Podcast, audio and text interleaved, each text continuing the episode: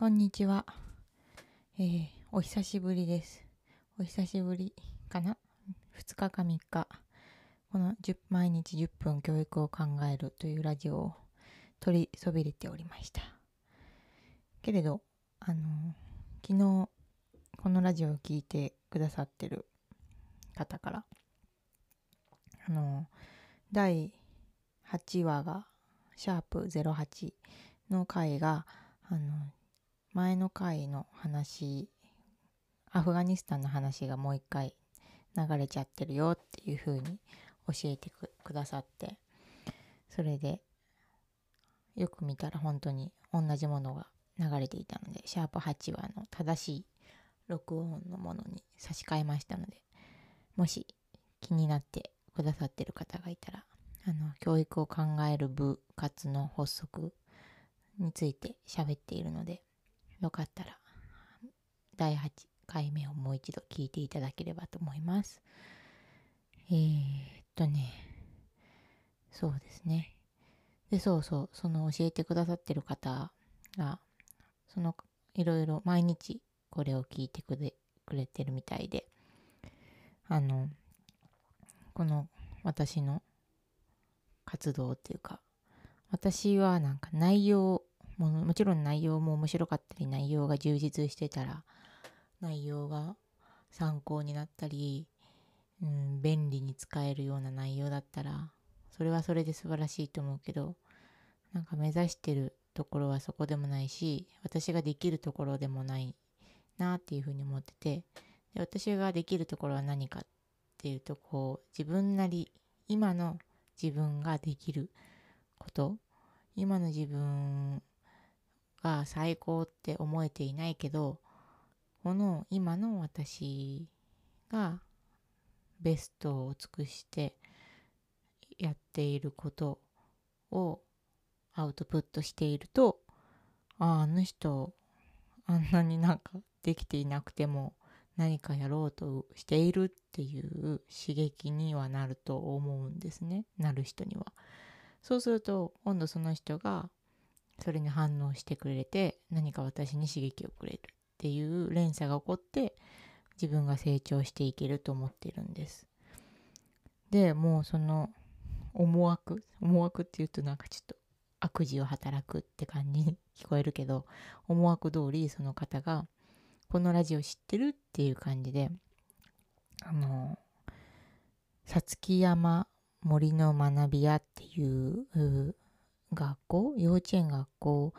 を、あの、大阪の、どこだったかな？大阪でやっている方のスタン、スタンド FM っていう、またラジオの、スタンド FM っていうあのラジオのアプリがあるんですけど、そこで、あの、空飛ぶ太郎チャンネルっていうのを、空飛ぶ太郎チャンネルかな？持っていて、そのラジオも、もし知ってるかもしれないけどよかったらって教えてくださったんですね。で、私全然そういうリサーチとかもちょっと下手くそなので、自分が出会ったもの、本当に直接出会ったりしたものとか、そうやって人が教えてくれたものしかなかなか出会えないたちなので、もう嬉しかったですね。それを早速今ずっと聞いていて、あーと思って。まあな、またその空飛ぶ太郎チャンネルに出てくる太郎さんっていうのかな？の方と自分のちょっと生い立ちが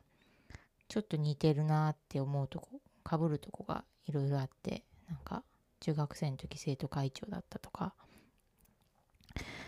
そう、中学生生徒会長だったとか、世界一周の旅をしてるとことか、私は世界一周ではないですけど、7ヶ月かな？何ヶ月だったかな ?1 年満たないぐらいで、うんと、ヨーロッパを中心に、あの、放浪していたことがあったりとか、その共通点があるなぁと思いました。まあその話はあまり、あの、今はししませんが、えっ、ー、と、そうですね。昨日、昨日あったことを話しますかね。昨日はあの、月に1回、その、通っ、次男が通ってる森の幼稚園のところであの園長先生が未就園児も今在園児のあの親に向けてこう月に1回まあ学びの講演会って感じではなくてまあお日様カフェっていう名前なんですけどカフェな感じで気軽にあのその毎回テーマを設けてあのワークショップとその園長先生の話を聞くっていうのをやっていて昨日はそれに参加してきました。で昨日のテーマは価値観だったかな。まあ価値観簡単に言うと価値観っていうのは自分と同じ人はほぼ全く同じっていう人はいなくてそれであのワークショップの内容はこうすごいあのシンプルな言葉が何個ぐらいだろう。30個ぐらい並んだ紙を配られて例えば楽しい一番温かい正しい純粋思いやり美しい幸せ面白いやりがい賢いまっすぐ誠実な良いこといい立派満足快適競争命令正直喧嘩正義優しい生き生きした冒険得する優しい優しい2回出てきた。わがままあるがままサービス。芸術仲の良い話し合う。段取りよく愛おしい冷静。真実かっこいい素晴らしい輝き。っていうあのワード。が並べられた紙20個かな？ん？じゃあ、1、2、3、4、5、12、40個か。が、ちょっと、よいしょ。で、その中から自分が大切にしている言葉をチェックする。あと、大切にしていない言葉もチェックする。で、その選んだ中からベスト3、ベスト大切にしている言葉3とベスト3大切にしてない言葉を選んで、で、それから4人組になってそれを発表する、その理由も含めてっていうのをやったんですね。で、私とグループになった人は、2人はお友達だったんです。で、もう1人は全く知らない方だったんですね。で、なんか、お友達の発表を聞いてると、すごい、うんうんうんって共感するというか、なんだろう、この、あのー、友達だから共感したいっていう気持ちもあるんだろうし、普段その話してることで考えが一緒に一緒になってきているからか、どっちの考え方も混ざり合ってイコールになりつつある感じがしました。で、もう一人全然知らない方は、えー、そのワード1位に選ぶんやっていうびっくりする感じのすごい新鮮な感じで、ちょっと昔の私だったら、ああ、この人とは価値観合わないなとか、この人とは全然自分と考えてることとか、タイプとか、うん、世界観がほんと違うし、理想でもないなって思っちゃって、友達に友達にならなくてもいいけど、別に付き合わなくてもいいやって、どっかで無意識に思っちゃったと思うんですけど、なんか、その、違う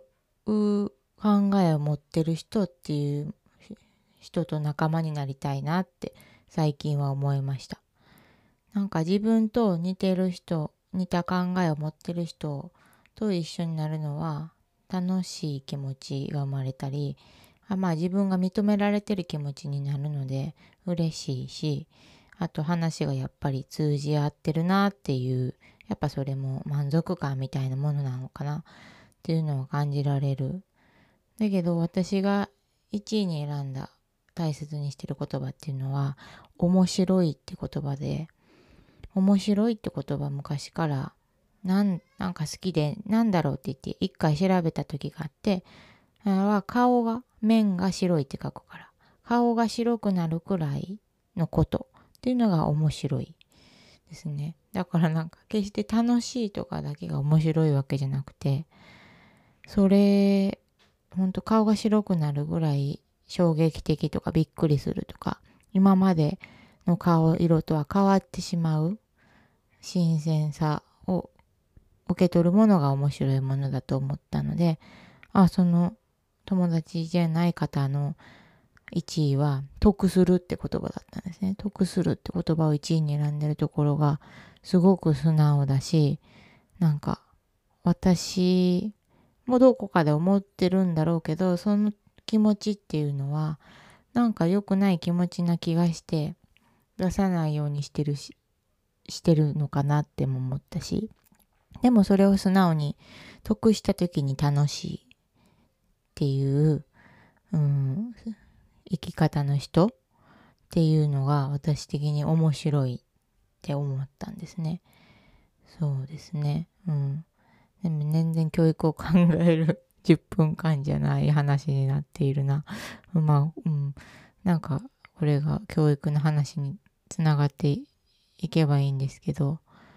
まあ、でもなんか私のその、月に1回そこのお日様カフェでワークショップして話聞いたり考えたり、自分もちょっと意見言ったりするっていう行為が、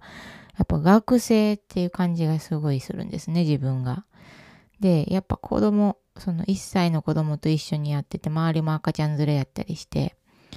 で、昨日すごい白熱してるグループ、話し合いがずっと最後までグループでずっとし続けてたとこがあって、そこ見たら、あの子供がほぼいなかったというか、いる子供連れの人もいたけど、子供連れがいない人が、の方が人数が多い。2、3人いて、で、すごいその、やっぱ話に集中できているなって思ったんですね。だから本当、子供連れながらでもこういう話ができることも、そういう場があることが嬉しいけど、さらにやっぱそこで子供なしでそういうことができる日っていうのを、本当にあの大事なんだろうなと思いました。学生時代に戻った気分で。うん。だけどやっぱ重要なとこで子供がおしっことかうんちとかおっぱいとかなったり、なんか遊ぼうってなったりする。それでやっぱり途中で途切れてしまうので、やっぱすごくその自分の学びを深めていくっていうのには、そこはやっぱ子供がいると、子供がを相手しながらっていうのは、あの難しいことだなっていうことが分かりましたね。はい。ということで、また喋っていきたいと思います。今日はこの辺でごきげんよう。